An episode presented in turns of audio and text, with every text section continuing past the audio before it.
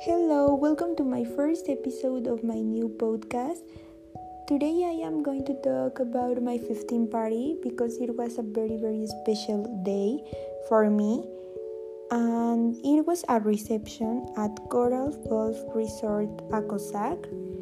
I really really enjoyed that day and I want to talk about my experience because for me it was fantastic.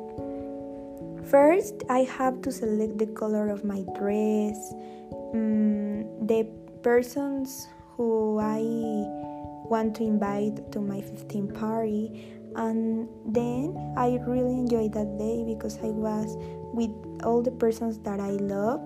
That is my family and my friends. I also enjoy that I dance, I talk with all the persons I love and for me it was a very very fantastic day.